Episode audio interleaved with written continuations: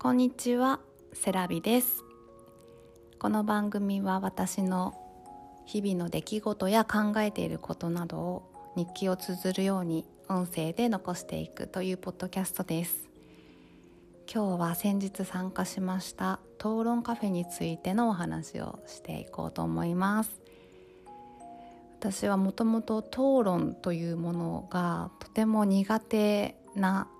イメージがあってなんか人と人がこう言葉で、え、戦っているイメージがあったんですけれどもそういうこう言いまかしたりするとか人の意見をけなしたりするのではなくて自分の考えをちゃんと相手に伝えて相手の考えも自分が受け取ってそのお互いの価値観を交換する場という討論カフェだということを知って安心して参加させていただきました。でこの討論カフェを開催されているのぞみさんという方との出会いについてまずお話をしますと去年の年末に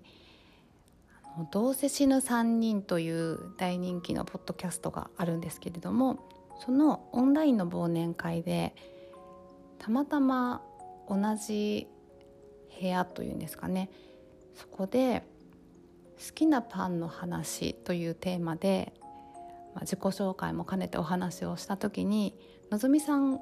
という方に初めてお会いしたんですけれどもそののぞみさんの好きなパンっていうのが私の家の近くにもあるパン屋さんでそこでお互い近所に住んでいるということが分かってそしてのぞみさんもポッドキャストをされているということだったのでお互いのねポッドキャストを教え合ってそしてその忘年会の後ですね私はのぞみさんの「自分で自分を育む」っていう素敵なタイトルのポッドキャストを第1話を聞かせていただいたんですけれども内容がですねコミュニケーションだったり言語化についてのお話で私がすごく興味があることだったしその自分で自分を育むっていう言葉がすごく私が好きな言葉私もそうしたいなって常に思っている言葉だったのでそのポッドキャストを70話以上あったんですけれども一気にその日から聞きましてでのぞみさんがその中でお話しされていることですごく印象に残る話がいくつもあってちょっとご紹介しきれないんですけれどものぞみさんがえっ、ー、と小中高生を対象にディスカッションの習い事という場所を経営されてるんですよね。それがどういう経緯でそんな場所を作ったかっていうのがのぞみさんのいろんな体験をポッドキャストの中でいろいろお話しされてるんですけれども私も小中高校生ぐらいの頃にこんな場所があったらきっと自分の気持ちをちゃんと伝えられる大人になってて今頃はもっとこうストレスなく言語化できてたのかななんて思ってですね。もう自分も行きたいし子供も行かせたいなって思っていてでそのポッドキャストの最後に必ずのぞみさんがその D コートという場所なんですけれども D コートに遊びに来てくださいっていう風な終わり方をされていてずっとね続けて聞いていると本当に遊びに行きたくなっちゃって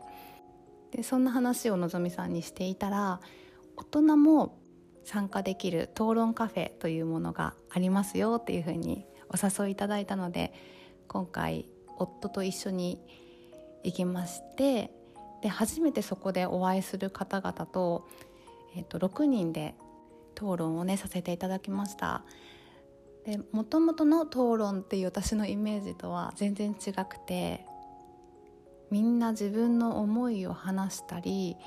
聞いたりお菓子を食べたりコーヒーを飲んだりしながらすごく和やかな雰囲気でお話ができて本当に楽しかったんですよね。で私はもともとその自分が自分がってこう自分の意見を言うのがとても苦手なタイプでそれは、えーと、人の気持ちを察しすぎたりとか相手が嫌かなって思うかなっていう遠慮だったりとかがあるんですけれどもいろんなね環境にあのどんな仕事をされてるかとかも全然知らないいろんな方とお話をしてて思いもよらない自分の考えに至ったのがその私が今までマイナスだと思っていたことっていうのはなんかそのマイナスと思う必要ってないなと思ったんですよね。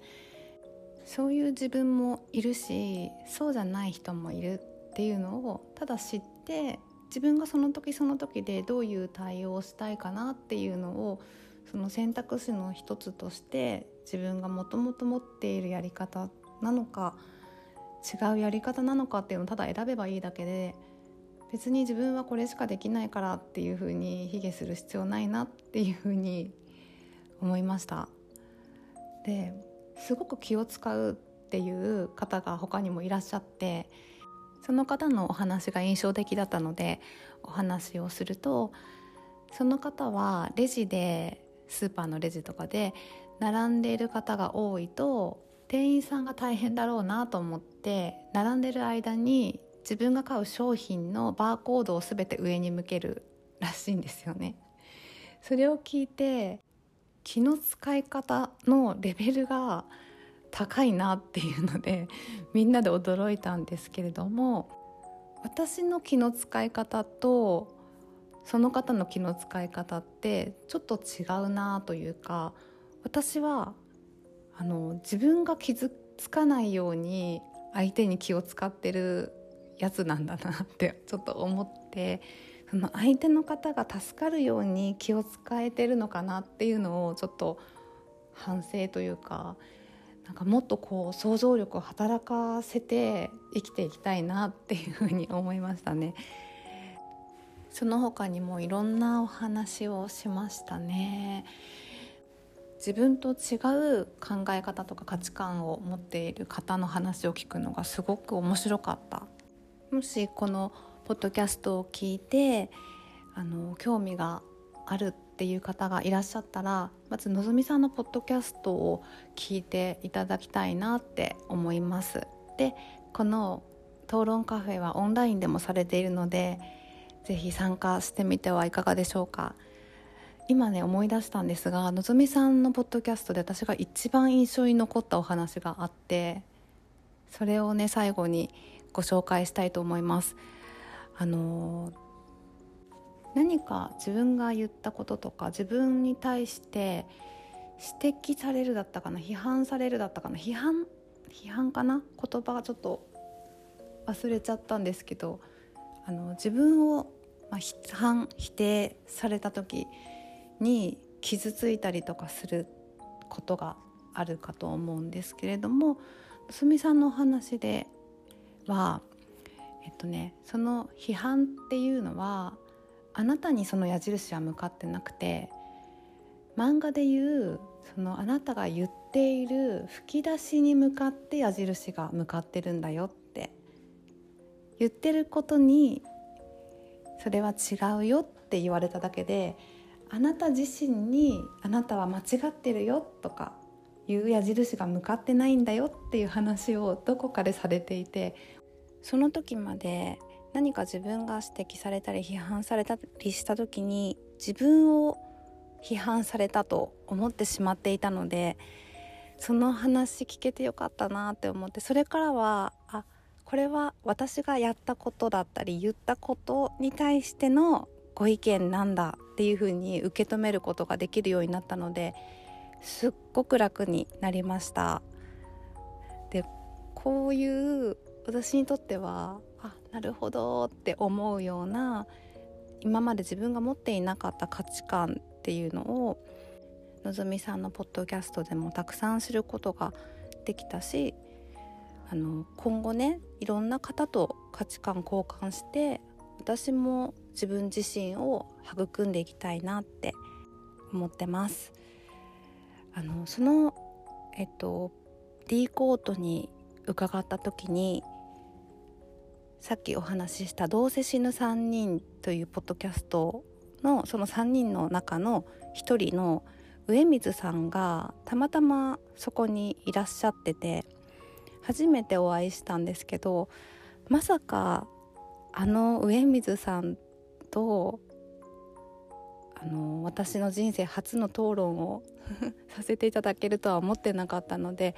それもすごく楽しい楽しい討論カフェでした。はい。では最後まで聞いてくださりありがとうございました。皆様もぜひ T コートに遊びに来てください。でいつもの通り今日までにいただきました感想をご紹介させていただこうと思います。えっ、とツイッターでハッシュタグ月セラジをつけて感想をいただいたコメントお読みさせていただきます、えー、ひろろさんから感情的にならないって大事だと思います。私も気をつけなくては。これはかっこいい大人とはを聞いて感想をいただきました、えっと、前編を聞いてセラビさんとお子様のやり取りを聞いていて穏やかだな和やかだなしょうまさんも優しいな子供たちが最高に可愛いなと聞いていました。モーさんもやっていましたが料理しながらっていいですねといただきました。そう以前モさんも料理をしながらポッドキャスト撮られてましたよね。すごく